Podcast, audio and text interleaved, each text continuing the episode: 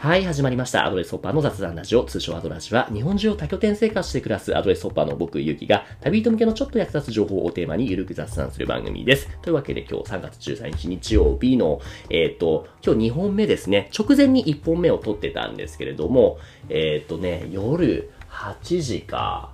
今日俺この後何するんだろうあ、これからね、その多分だけれども、今滞在しているアドレス山口県の岩国拠点に、たまたま他に滞在している男の子二人組がいるんで、一緒にその飲んだりと話をしたり。やっぱね、若い子、男の子、女の子に限らず、素直な子ってほんと素晴らしいね。画面越しのゲストさんもすごいにやけてるんですけども、やっぱりそれが聞いてもらえるだけで僕としても、すごいいろんな情報をシェアしたくなるし、なんだったらそういう人から得られる情報もものすごい多いから、だからね、アドレス使っててね、いいなって思いますね。だからこれ聞いてる人ももしあったらね、僕とね、たくさんお話しさせてください。っていうところで、早速今日のゲスト、またお呼びしましょう。今日のゲストのすずちゃんです。すずちゃん、ミュート解除お願いします。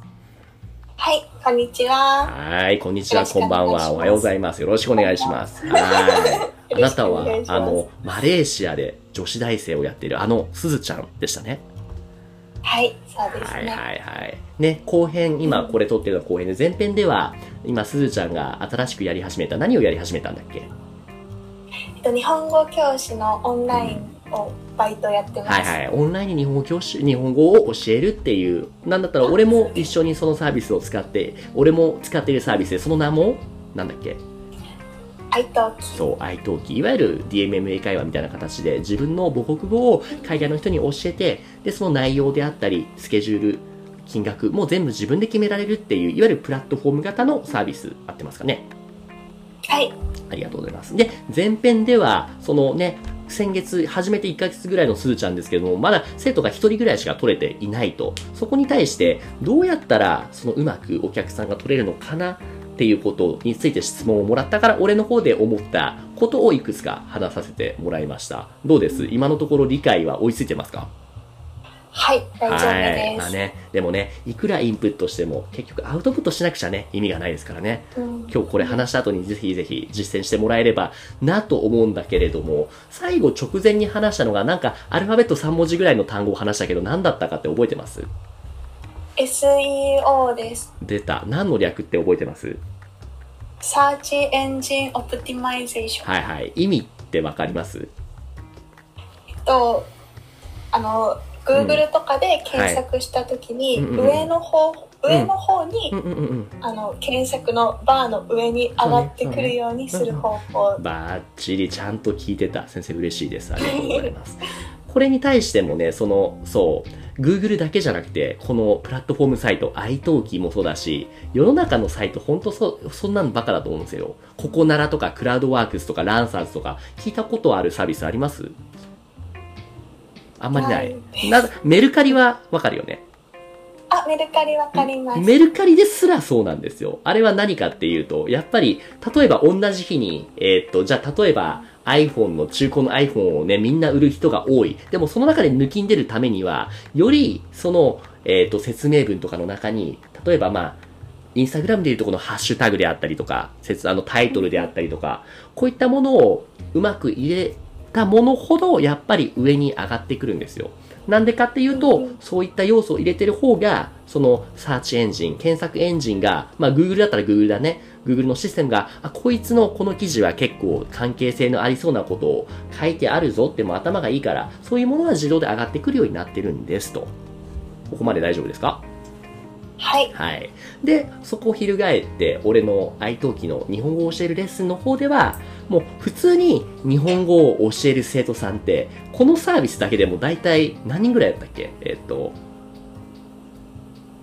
あ、1200人くらい。それぐらいいいんだよね。その中で一番になろう。単純に日本語の教えるスキルで一番になろうと思ったら、なんだろう、もう、もうだいぶカリスマ講師にならないと無理だよね。うんうん。そうそうそうそう。なんなら俺は別にプロの講師じゃなくて資格は持ってない。で、逆にすずちゃんは遅刻を持ってる。けれども、結果として、まあ経験があるっていうのもあるけれども、俺の方が今はお客さんも多いわけじゃない。だから、教えるスキルと集客をするスキルって全然別物なんですよね。そう。さっきもね、その打ち合わせの時に話したけども、先生に限らず、持っているその技術、実力は高いんだけれども、それをよく見せるスキルが足りてないがために、結局お客さんが取れずに廃れてしまうビジネスだったりとか、この先生であったら、その結局できなくて、先生辞めちゃうみたいな人っていうのがすごい多いんですよ。うん。でね、その特に先生っていうのはね、ほんとね、まあ言い方あれだけど、ちょろいんですよ。なんでかっていうと、もう特に学校で教えてる先生っていうのは学校入っちゃうと、その指導要項であったりとか言われた通りに教える。もちろんね、その中でオリジナリティも出すんだけれども、特に公立とか入ったらそれによってクビになることっていうのはほぼないじゃないですか。そうですね。ですよね。でもフリーランス、例えば俺の場合は、お客さん取れなかったらもうイコール死じゃないですか。だ必死になりますと、すずちゃんだってね、マレーシアでの暮らしをね、充実させるために、たくさん取らなくちゃって思うわけじゃない。はい。そこの切迫感が結局ね、上昇というか伸びを生むわけだと思うんですよ。なので、だからなんだろうな、言ってしまえばこの iTalki ってサービスも1200人さっきいるって言ったけども、そのうちの8割9割は教える技術は高いけれども、集客する技術は高いとは僕は思っていませんと。そのために最適化ですね。何をって言った時に、まずはパッと見て出てくるようなサムネイル。サムネイルっていうのは動画の表紙とかだよね。あとはその写真とか名前とか文章とか、そこの最適化をするだけでも、たとえ、まあ俺もすずちゃんはもう教えないし、プロの講師で分かってるんだけども、たとえすずちゃんが教えるスキルがペーペーだったとしても来るから、本当に。あーそういうもんなんですよ。あで、そのペーペーながらもそうやって経験を重ねていった結果、元のスキルはなかったけれども、お客さんをたくさん取っていくうちに、その教えるスキルなんて元の人と比べてもうどすぐに追い抜いちゃうんだから。ーそうですよね。だ最初はビッグマウスでもいいから、自分はこうですっていうことを分かりやすく押し出すっていうのが先なのかなって思いますね。うんうんうん。そうそうそう。だからそこの具体的ノウハウをさっき教えましたっていうところで、他に、えーっと、すずちゃんの方で聞きたかったことって何かあったっけ？そうですね、うんちょっとこれは愛登記とは別になっちゃうんですけどこっちに来た現地の友達にうんうん。初心者向けのコース、はいはいはい初心者向けの授業をしてほしいって言われたんですけどそれのなるほど。進め方とかどこからやっていいのかなっていうのが分からなくてなるほどね、なるほどね。そういうところですよね。いや、いるよ。あのね、僕もこれは、まあね、極論言っちゃうと、俺もいつも迷ってるところで、なんでかっていうと、初心者って言っても結構どこまで分かってどこまで分かってない、分かってるとか、そこもバラバラであるし、あとはそうだな、その、みんなね、目標がね、曖昧なんですよね。あうんーこれあの、例えば、多分すずちゃんはね、英語もきっとペラペラだと思うので、これ、特に分かってる側だと思うんですけども、英語、とりあえず上手くなりたいなって言ってる人に限って上手くなれたケースってほとんどないっていうの分かるかな。うんうんそうですね。なんでかっていうと目標が曖昧だから。うんうん。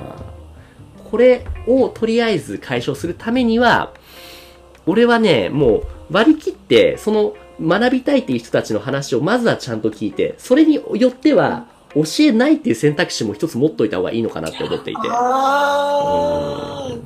じゃないと無駄になるお互いに時間とお金が。確かにそうですね言語を学ぶのってすごい時間かかりますそうなんだよ。で、学べるようになるための一番大事なエッセンスっていうのは、熱意なんだよね。その言語、その文化に対しての。うんうんうんどうしてもこれが好きっていう何かがあるなら、それを引き出して掘り出して、じゃあそれに応じたその教え方ってあるけども、まずそれがとりあえず勉強した方がいいって言われたからやってる。だったら、申し訳ないけど俺は教えない方がいいとまで思ってますね。ああなるほど、うん。そうなんですよまあ、でもね、きっとね、すずちゃんのお友達だからそういうやる気のある子なんだと仮定してじゃあ話を進めますと。はい、じゃあまあそこでですけれども、まあ俺の場合の話をすると、まあまず初心者と中級者、もうど初心者と初心者を分ける壁っていうのは俺の中で明確で、ひらがなカタカナが読めるかですね。当たり前に読めててほしいけど意外とこれ読めない人って多いんだよね。読めないと思いますね私の友達はなんだよね。うんうんうんうん。はいただこれってわざわざ対面で教えるっていうのは効率悪いよね。そうですねあーだからあくまで、その予備校とかって言ったことあるすずちゃんは。塾はあります。はいはいはい。あの、チューターっていう人たち、わかるかな？あ、友達がバイトしてるんで、ははいい、はいはいはいなんかります。あの、先生ではなくて、宿題を見てあげるみたいな。うんうんうん。彼らのやってることって教えるではなくて、あくまでその人たちがやる気を出せるように背中を押すことなんだよね。メインは。そうですね。多分そこでしかないのかなと思っていて。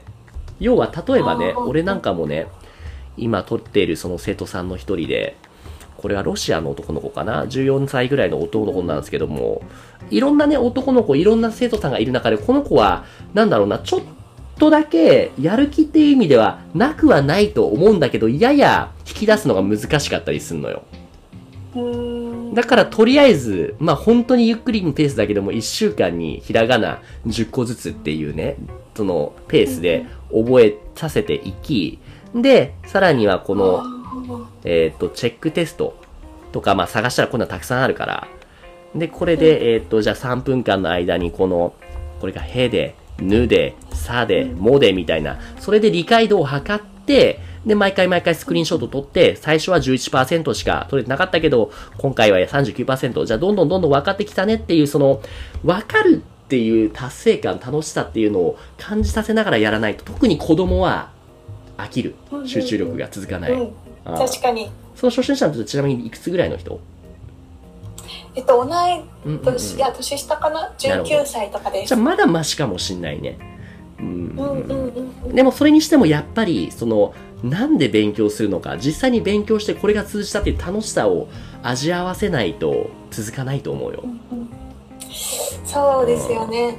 なんか、うんそう、その子もうん。日本に行ってみたいからって多分。そんなに何か大学で使うからとか、将来使うからとかっていう大きな目標じゃなくて、はい行ってみた時に使えたらいいなって結構気軽な感じなので、なるほどね。ちょっと難しい部分はあるような気がしますね。なるほど。ってなった時に、やっぱりインプットだけじゃなくて、アウトプットをして実際に通じてるっていうところの実感を与えるところが大事かなと思いますね。そうですね。結局教科書、今のこれを話してる俺たちも英語を学んできたわけじゃない。まあ残念ながらはい日本人っていうのはほとんど英語を話せない、そういうね、国民性あるよね。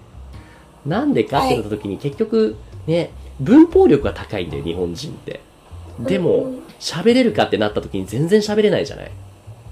そうですね。ああ多分それはやっぱり今まで日本っていうのはすごい国だからもう日本語だけで生きていけるんだよね。普通に考えたらそういう国ってかなり少ないじゃない、そうですね。あ。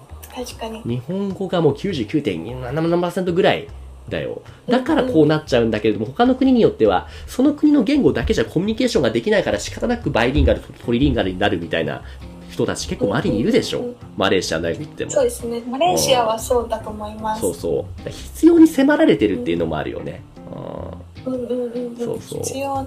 確かに。うんってなった時に、まあなあまあやる気を出すために、俺の場合は一つやっているのは、えっとね、勉強、インプットもそうだけれども、結構アウトプットの場を頻繁に設けていて、それが何かっていうと、もちろん俺個人でも一対一でレッスンしてるんですけれども、中には、前回も話したように、俺のレッスン単価がちょっとだけ高めだから他の先生と比べて、国によっては特にそれこそマレーシアとかインド、フィリピンとかアジア系たちは払えなかったりするんですよ。でもそういう人たちの中にもすごいやる気がある子だったりとか、将来日本に来たいみたいな子たちもたくさんいるから、その子たちのサポートもしたいなって思っていて、で結果、今何をやってるかっていうと、すーちゃん Discord ってわかる？あ、わかりますお、さすがやっぱね、若い子は知ってんだね。そうそうそうそう。 Discord っていうのは、えっ、と、もともとはね、あの、オンラインゲームとか、その、ビデオゲームのやるゲーマーが、コミュニティ、コミュニケーションするためのチャットツールだったんだけれども、使い方ってほんと様々で、俺らが作ってるのは、その日本語ジャパニーズランゲージスクールって言って、日本に興味がある人たちのコミュニティ、ここでみんな日本語を勉強したり、日本の文化を交流、結構感じしたりするっていうところのオーガナイザーをやってて、ここに今だいたい2000人ぐらいの生徒がいるんですよ。すごい。うん、ここで俺含めて3人の日本語の先生がいるから、例えば朝はこの時間にこういうせレッスンをしてますよっていう、そう、レッスン、そう、朝の時間帯、俺は9時から9時半の9時半から10時っていうのをやって、これグループレッスンで無料で受けられますっていうのをやっていて、で、そこでアウトプットをさせてあげると、みんなね、実際に日本人がここにいて喋ってそれが通じたっていう、そこの経験を与えることができるんだよね。そうですよね。でもこれがないから、そのさっきのお友達も、いつか日本に行って喋りたい。でもそのいつかいつ来るんだろうよりも、別に直接会わなくてもオンラインでも日本人と話すことはできるから、もちろんすずちゃんと話すっていうのもいいんだけれども、こういうコミュニティに入ってみて、そこでアウトプットを頻繁にしてみるっていうのも一つ大事なところかなって思いますね。わかりました。確かにちょっと伝えてみね、ます。なんだったらこのコミュニティ全然入ってきても構わないからね。あ、はい、うんあ、じゃあちょっと後でよかったら教えてください。ね。っていうところの、まあ、やる気を引き出すっていうのかな。結局、彼ら、彼女らの好きを引き出す。そのためのモチベーションの上げ方っていうところだよね。多分、これは、日本語を教えるスキルというよりも、いかに気もうまく、その相手をその気にさせるかっていうところだよね。うんうんうんうんうんっていうところかなと思います。何か他に聞きたいことってありました？今回。今回は、うんあとはこの日本 iTalki っていうオンラインのプラットフォームに関わらず、はい。ゆきさんが日本語教師をやってて、うんなんだろうやりがいだったりとか、はい給料とかってはい実際どうなのかなっていうのあ、をなるほどね。伺いたいないや、プロフェッショナル仕事の流儀みたいになってんね。えっと、や、まあ、先にじゃあその現実的な話、給料とかの話をすると、まあ、給料というかはいもう自分の報酬だよね。さっきも言ったように、このレッスン、愛登記とかに関わらず、プラットフォーム系のサービスっていうのは自分で値段を、自分で内容を決めるわけじゃないですか。だからやっぱり納得できる値段で設定をしていて、実際にまあいくらぐらいかっていうと、俺の場合は1時間で3000円から4000円ぐらいですね。うんで、これで大体生徒さんがね、今月にそうだな生徒さんとかレッスンか、レッスンが大体にもう40、50ぐらいですかね。うん。だから1日に1回、2回ぐらいのレッスンなんですよ。それで言うと本当にもあそうなんですかうん確かにそうですねう。ですよね。うん。最初は単価、俺もそれこそすずちゃんみたいに500円、1000円でやっていたけども、長続きしないんだよ。なんでかっていうと、ある程度続けてるとレビューも増えてくるじゃない。そうすると、はい同じ値段でどんどんどんどん生徒が人気になっていくんで、人気なのはいいことだとは思うんだけれども、それがあんまり忙しくなりすぎると、その一個一個のレッスンの質が落ちるんだよね。わかるかな言ってる意味。うんうんうん、うんそうですね。例えば。例えば、ね、一時期、俺はさっき、今は1ヶ月のレッスンが40、50、60ぐらいって言ってるけども、一時期本当150とか200とか、それぐらいのこともあったから、それっていうのは本当に1日にもう本当6コマも7コマも、もうずーっと喋るわけよ。もうその時はもうハイになっちゃってたから、楽しくやれたんだけども、うん結果それって伸びないんだよね。自分のその教える内容が、教えるスキルがね。ほど。じゃなくて、しっかりそこを割り切って、空いた時間で自分のその教材を作ったりとか、教えるためのスキルを高めるための何かをするって割り切って、じゃあ、レッスン料金は高くなるけれども、その分、1時間で教えられた内容を今度は30分で教えられるようになったっていうそこのね、価値を提供できれば、全然それで人はついてくるんですよ。だから、ある程度、その段階をも見て、いきなり高くするのは確かにリスキーかもしれないけれども、例えばじゃあ10人レビューが集まったらいくらに上げて、またじゃあそれが20人、30人になったらさらに上げていってってことを続けていかないと、どっかのタイミングで潰れると思います。あなるほど。わかりました。そう。いう意味での給料のコントロールはすごい大事ですね。そうはい。結構やっていくとね、すごいこの人教えてあげたいんだけども、この人お金ないのも分かってるからな、教えたいなっていう気持ちが多分出てきてると思うんだけども、それはね、心を鬼にして変えないと、結局長い目で見た時にその人のためにならないから。うーん。あ、なるほど。そうなんですよ。質。そうそうそう。だから、親しき中にも礼儀ありじゃないけれども、友達だから安くやるんじゃないで、友達だからこそ、ちゃんと適正なお金をもらって、その中で最高の結果を出してあげるっていう考え方だようね。んそうそうそう。なるほど。そうそう。へ、生計立てるのってうん、それでできますか、俺は教師できます。なぜかっていうと生活費が安いから。なぜかっていうとアドレスホッパーで家賃もね、4万4千円だから。確かにそうですね。うんまあでもこれだけじゃなくて、俺はプラスそのツアーガイドだったりとか、あとはまあちょくちょくいろいろね、ウェブのお仕事したりもしてるから。うんうんううんんうん。うんうんうん。そう。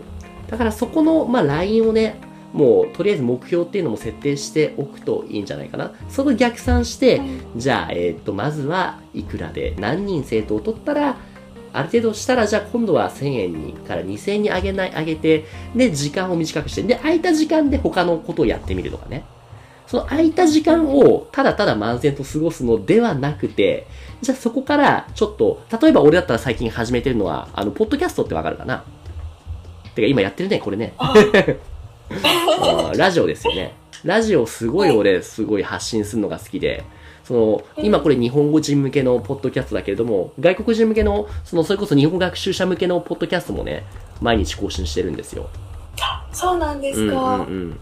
こういうのもやっぱりこれをやるために時間を捻出して、うんこれは結局ここからはお金は入ってこないけれども、ここからそのね、興味を持ってくれた人がね、すごい、えーっとね、じゃあ俺のレッスン予約来るとか、あとは俺のさっきの Discord のコミュニティに入ってくるって流れを生んでくるから、そうそう。お金もそうだけれども、その空いた時間で何か新しいコンテンツを作るとか、何か新しいそのスキルを身につけるってことをやり続けていく、いかないと、自分の時間あたりの単価、価値がいつまでも変わらない、高まらないっていうジレンマがあります。うん。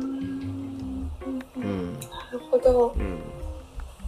ですね。っっていうところかな。それがじゃあその給料の部分ですね。で、次にやりがいの話ですね。やりがい。やりがいっていう意味では、うん、そのイエス、ノーで言ったらもちろんあります。なんでかっていうと、まさに今言ったように、自分の、やればやるだけ自分のものになるというか、自分の取り分になるかっていうのかな。もちろんお金としてもそうだけれども、そのコンテンツっていう意味でもこのラジオ、ポッドキャストもやればやるだけ他の誰でもない自分のものになるっていうところが俺はたまらなく好きだから、だからそれがいつもやる気のモチベーションにつながってますね。うーん自分のものになる。そう。これ人によってまたタイプも違っていて、例えば俺社会人経験もちょっとだけあるんだけども、ちょっとしかないのは、それなんでかっていうと、頑張ったところで頑張った先にもらえるのはさらに多くのお仕事って言ってわかるかな？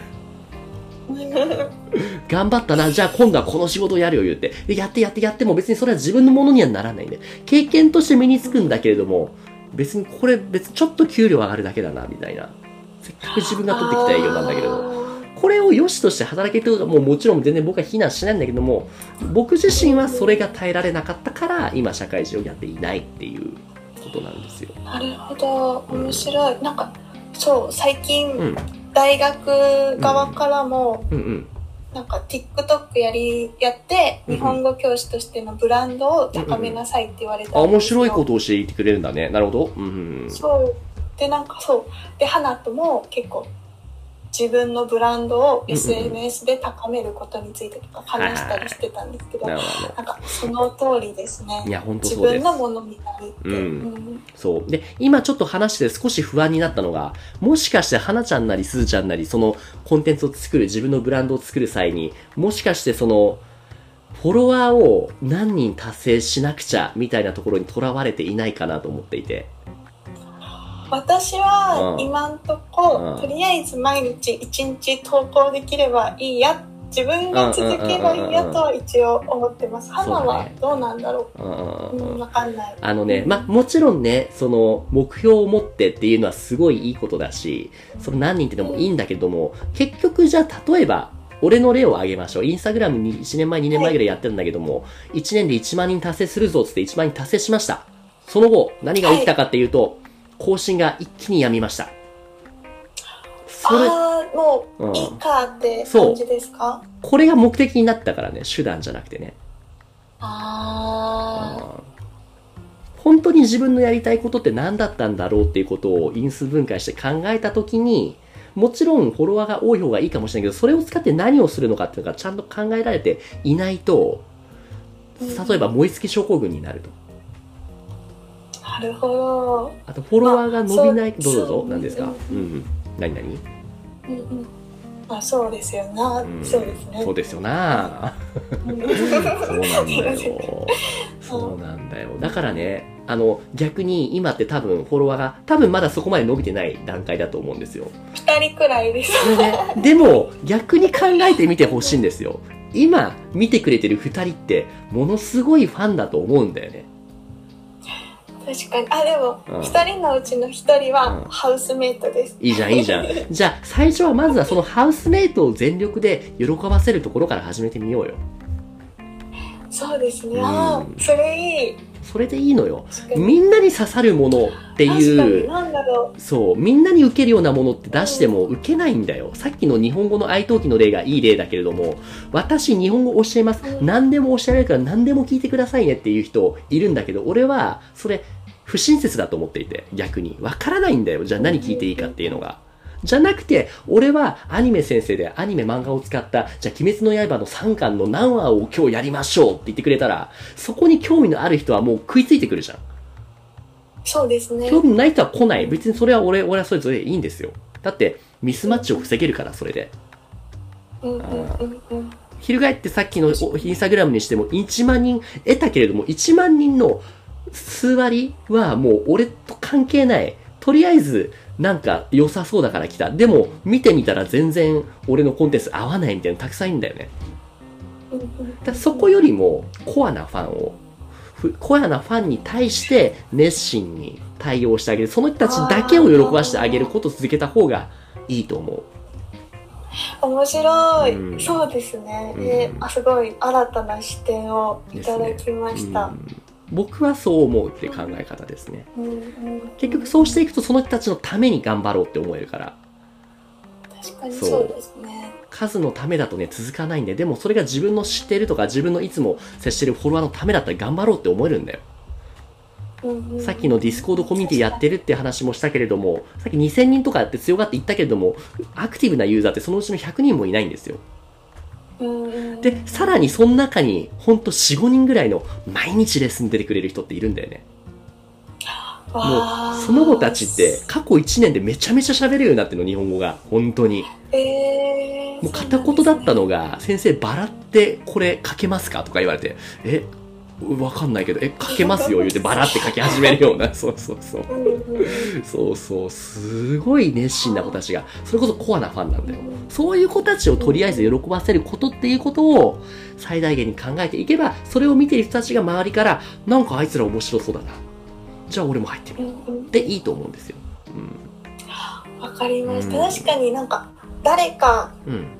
うん。不特定多数じゃなくて誰か一人とか、そうそうそうそうそうそう。少なくても頭に浮かぶ人がいたらうんうんうんうん発信しやすいしモチベーションになりやすいそうなんだよ気が。しますね。そうそう。マーケティング業界では、それこそ僕は広告代理店にいたから、まあ、まあ、知ったかぶりで話すんだけれども、ペルソナっていうその概念があって、ペルソナって何かっていうと、聞聞いたことはないよね。大丈夫です、大丈夫です。そう、そっちの方がいいです。ペルソナっていうのは、例えばその、物を売りたいってなった時に、その、自分の商品を買ってくれるであろうお客さんのことを、もう、とことん解像度を上げて、この人は30代女性で、2人子供がいて、趣味はないないんで、こういうアプリゲームをやっていて、こうのこうのってこの考えまくることなんだよ、とりあえず。典型的なユーザー像のことってここに書いてあるね、今調べたページでは。結局これを考え続けることが、じゃあこの人に受けるコンテンツは何だろうっていう、具体化につながるんだよね。確かにそうですね。で、考えたこのペルソナっていうのは、今この小泉さんって人がいるとするじゃない小泉さんだけじゃなくて、こういう人って一定数いるのよ。日本中に。なんなら世界中に。だから、この小泉さんに対して発信した情報、小泉さんに向けて喋ってるけども、それに似通った小泉さん A、小泉さん B、C、D、E、いろんな人にも刺さるわけよ。逆に、全国の日本語喋れる人に向けて発信しました。今日の天気は明るい空が綺麗ですよね。っていうのに対して、いいねって押されないじゃない、そうですね。うんじゃなくて、広すぎてそうだよね難しい。そうそう。今日のマレーシアの何々市のここの天気は、今日は一瞬だけ雨降ったけども、その後氷が降ってうんぬんかんぬんで、それのせいでバスが止まってたんだよねって言ったら、そこに住んでる人は、そうだったんだよ、わかるわかるってなるじゃない。確かに。うそうですん。ね。だからこそ、そのペルソナっていう典型的なユーザー像、実際の、えっ、と、えっ、と、すずちゃんのレッスンを受けてくれるであろう、あろうというか、実際にいる人がいいね。だから例えば一人生徒さん取れたんだよね。はい。うん。おめでとうございます。その人のことをちゃんと調べてみて、何歳ぐらいのどういう人なのか、実際引っかかったんだから、その人と似たような子が来る可能性ってあるわけよ。私のどこが良かったのとかしっかり聞いて。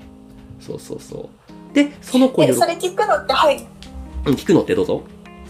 それ聞くのって授業中に聞いていいんですか？あまあ、まあ、外でいいんじゃないかな。まあ、まあ、ありがとうございます。今日これはね、どこが良かったみたいな感じの感想をね。まあでも結果これが日本語で喋れたら、まあいいんじゃない？あそうですねうん そうね、そうね。っていうことをしていると、向こうとしてもやっぱ嫌な気はしないから、私のことちゃんと知ろうとしてくれるなとかね。そうそうそうそうそう。だから、よりリアルな情報をペルソナに設定するためには、実際のお客さんとか、実際の、それこそ周りにいる英語じゃない、日本語を学びたいって初心者の人の話を聞いて、なんでやりたいんだって聞いてたら、なんか一定数の人たちがみんなじゃあ BTS じゃないな、あの、あの、ジャニーズが好きだからこうこうこうって人がすごい多いなってことに気づいた。じゃあ私はジャニーズ専門の日本語を教える先生になろうであったりもいいかもしれないし、あそれもだからユーザーを見ていく見ていく中で、この人はじゃあこうなんだ。こういう人は他にもたくさんいるかもしれない。それはでもと刺さるかもしれない、刺さらないかもしれない。それはもう繰り返しトライアンドエラーしかないよね。っていうところかなと。そうでねさっき知るそう、ユーザーを知る。そのために一回仮定を立ててみるんだよね。仮説か、仮仮説。こうなんじゃないかなっていう。で、それが間違ってたら、これは間違ってたから、じゃあ今度はこれはどうかなっていうのを繰り返し繰り返ししてるうちに、手応えを感じるタイミングがあるから。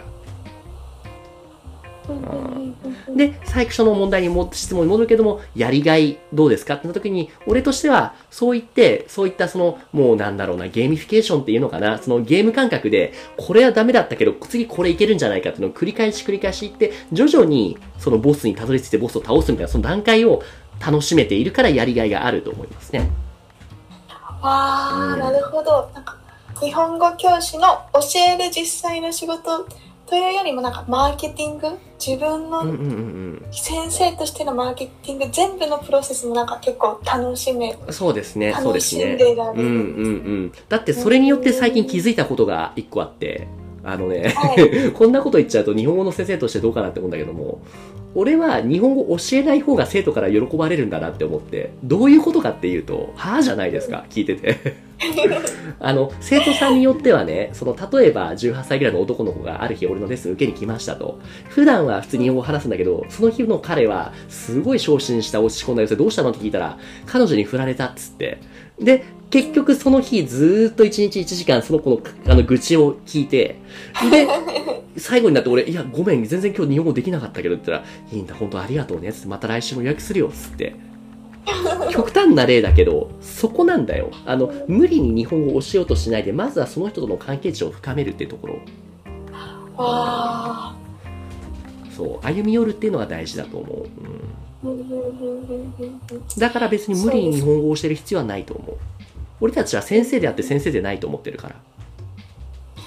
ああ、面白い。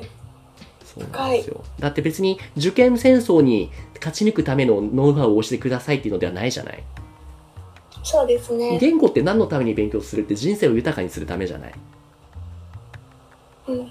いろんな人と話せるようになって、自分の、俺だったらアニメの趣味が、いろんな人たちと、いろんな国の人たちと話せて、それが楽しいっていう、俺はそれが言語を学べる一つの、てか一番の理由だなと思っていて。うんうんうんうんだからそこを共有するためには、時には日本語を教えなくてもいいと思うんですよ。ああ、なるほど。なんか、いいすごい概念がね変わりました。だからもうメンターみたいな部分も強いと思う。多分この愛登記みたいなのって。多分俺みたいな人って結構いると思う。まあ少ないけどね、少ないけど。うん。でもこういう人はいると思う、確かに。うんうん。ってことできると結構オンリーワンになってくると思うよ。なるほど。えだからえ日本の先生、日本の先生のサービスだからっつって、こうしないといけないというべき、べき論をちょっと一回考え直して、自分にはこういうことができるっていうのをいろいろ洗いざらっした上で、じゃあ生徒に寄り添って、じゃあ私はここできる。私のどういうとこが良かった聞いてみて。で、私のこれがいいんだ、そうなんだ、みたいな思えるじゃない？うんうん。多分そこかな？うん。だからそれを繰り返すのがやりがいにつながるかなと思いました。はい。答え切りましたかね、はい質問。どうだろう？他に？う、うん。本当にありがとうございます。いや、よかった。まあ、いろいろ言い過ぎてね、パンクしてると思うので、だからこそ今回は前編と後編に分けました。だからそれをね、両方ともね、何回も擦り切れるほど聞いてください。ありがとうございます。いやま本当になんか実践的なのではなくて、概念もそう。前編は結構実践的な、後編は結構概念的なお話をしたかもしれないね。うんそう。でもね、やっぱりいかにその自己啓発本とか、いいものだと思うんだけど、読むだけで終わる人が多いこの昨今、実際に挑戦をしないと、今僕が話したことは無駄になるので、無駄にならないようにしてくれれば幸いでございます。はい、はい。やります。ありがとうございます。はい。というわけで、じゃあこれぐらいにしとく、今日のところは。はい。はい。というわけで、今日のゲストはマレーシアで女子大生をしている、すず、すずさん、すずちゃんでした。すずちゃんどうもありがとうございました。うんありがとうございました。はい。というわけで番組では皆さんからの質問やお悩みを募集しています。概要欄の問い合わせフォームまたは Twitter の DM からご投稿お願いします。Twitter のアカウントは、アットマークアドレスラジオ、アットマーク ADDRESSRADIO です。今日のすずちゃんのようにコラボしていただける方も募集中です。ご興味ある方はお気軽にご連絡ください。それではまた次回、じゃあ、今度マレーシア行ったらいろいろ案内してください。すずちゃんありがとうございます。はい、ありがとうございます。